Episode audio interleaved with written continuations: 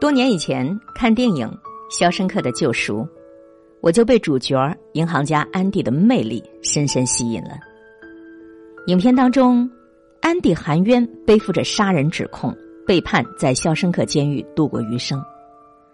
当他第一次走进监狱的时候，所有人对这个面目白净、弱不禁风的人都是轻蔑揶揄，甚至设下赌局，赌他会是第一个崩溃、嚎啕大哭的人。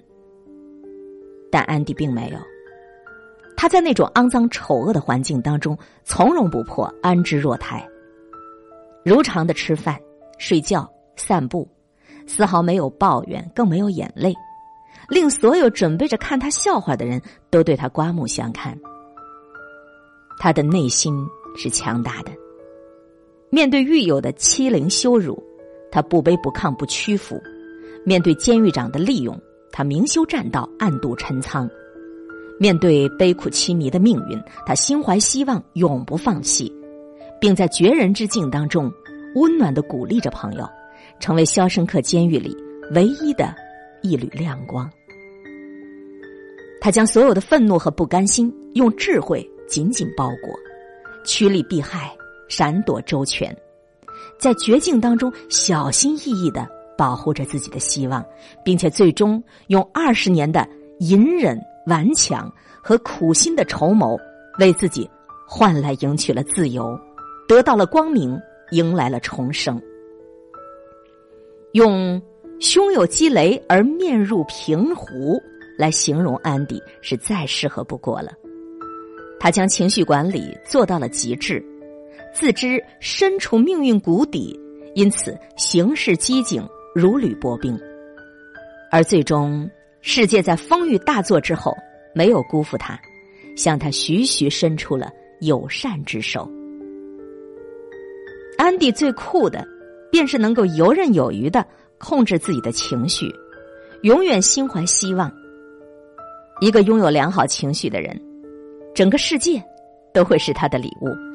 可如果是稍微的遇到点坎坷，就整天愁眉不展、暴跳如雷，那么这样的坏情绪，迟早是要你自己买单的呀。如果你为你的坏情绪买单，不仅仅意味着你自己付出代价。有时候呢，也会拖累其他人。这个世界每一天都有无数的人在为自己的坏情绪买单。林黛玉就是为自己的眼泪买单。翁美玲还记得吗？演《射雕英雄传》里的俏黄蓉，她就是在为自己的任性买单。阮玲玉是为自己的软弱买单。凡此种种，都是坏情绪在作祟。坏情绪是内心一只蠢蠢欲动的猫，它静静的潜伏在暗处，揣摩着你的心思。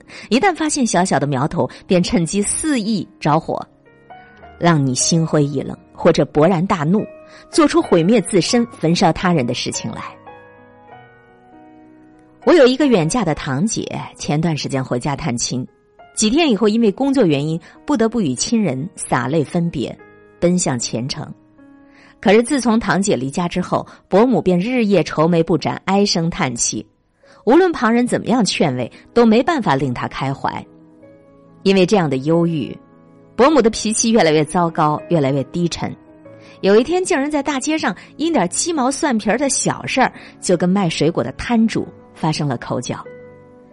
小吵小闹本来也不要紧，但是伯母连日来心事郁结，竟一气之下当场就突发。脑出血，住进了医院。医生虽然拼尽全力去抢救他，可他出院之后，身体仍然很不幸，失去了走动的能力。你说这是一件多么悲伤的事情啊！因为思念而心生愁苦，因为愁苦而萎靡暴躁，因为暴躁无度而伤及自身，又因为伤及自身而拖累了亲人。这样的代价。不可谓不惊心，不可谓不哀痛啊！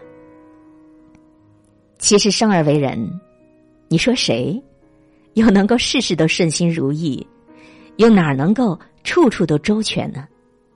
人生八苦：生老病死、怨憎会、爱别离、五阴炽盛、求不得、这是人人都要经历的。既然任谁都躲不掉，又何必令自己被坏情绪左右，付出几许悲痛的代价呢？要知道，每一种坏情绪，你都是要自己买单的呀。不仅自己付出代价，有时候也还会拖累别人。前不久，你听说过那样的一则网络新闻了吗？男孩在早晨被母亲强行叫醒，一怒之下竟从十二层阳台跳下去了。网友们都大声疾呼啊！这是有生之年见过的最大的因为起床而生气的了。幸亏那个男孩被阳台的防盗网挂住，又幸亏民警及时把他救下，才没有出现人间悲剧。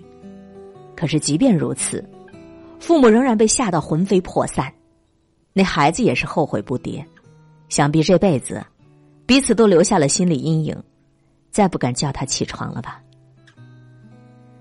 情绪是一种很奇妙的、具有严重传染性的东西。蝴蝶效应、踢猫效应，在情绪学里是非常显常见的。巴西国内的一只蝴蝶扇动翅膀，可以诱发美国境内的一场巨大的风暴。老板批评员工，员工骂孩子，孩子就踢猫，猫可以引发一场车祸。情绪，它一定会有连锁反应。我家隔壁曾经租住过一对脾气火爆的夫妻，每一天呢清晨，左邻右舍总能够听见夫妻俩烦躁的大呼小叫，然后就看见那一家的女人推推搡搡着磨磨蹭蹭的儿子进电梯，读小学的儿子总是满脸的不耐烦不开心，背着书包撅着嘴，从来就没见孩子笑过。有相熟的邻居说，那孩子的学习成绩很是一般，其实试想一下也知道，他每天清晨。就在斥责声当中被吵吵嚷嚷，满脸的崩溃，心情郁郁寡欢，哪会有什么心思去念书啊？情绪的传染，在家庭成员内部尤为迅速。如果说你们家父母都是彼此相爱，性情又乐观又开朗，孩子也很少有忧郁型的。如果父母亲动辄就忧伤暴怒，那么你们家的孩子也会变得敏感烦躁。暴力难管。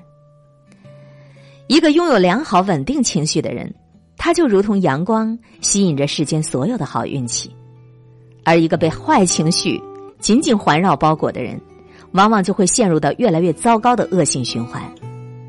身体出了一点小毛病，乐观的人会豁达的想：“哎，我终于可以好好休息几天了。”而悲观的人呢，就会沮丧的想：“天马上就要塌下来了。”和深深相爱的人分手，追逐快乐的人会安慰自己，告别了这个错的，我才能够有对的相逢啊。而沉湎于忧伤的人则会哭诉，这辈子我都不会再爱了。于是，自带好情绪的人得到了休息，得到了真爱，得到了机会；而深深的陷入到坏情绪的人呢，就会越来越软弱，越来越孤独，也越来越自卑。也许这人和人之间的差距啊，就是如此拉开的。每一个人注定都会有情绪，他与生俱来，如影随形。但是，只有拥有良好情绪的人，最终才会收获幸福和运气。因为良好的情绪，它会给你带来这个世界所有的好东西；而坏情绪呢，即便是一念之间，也是你要买的单呐。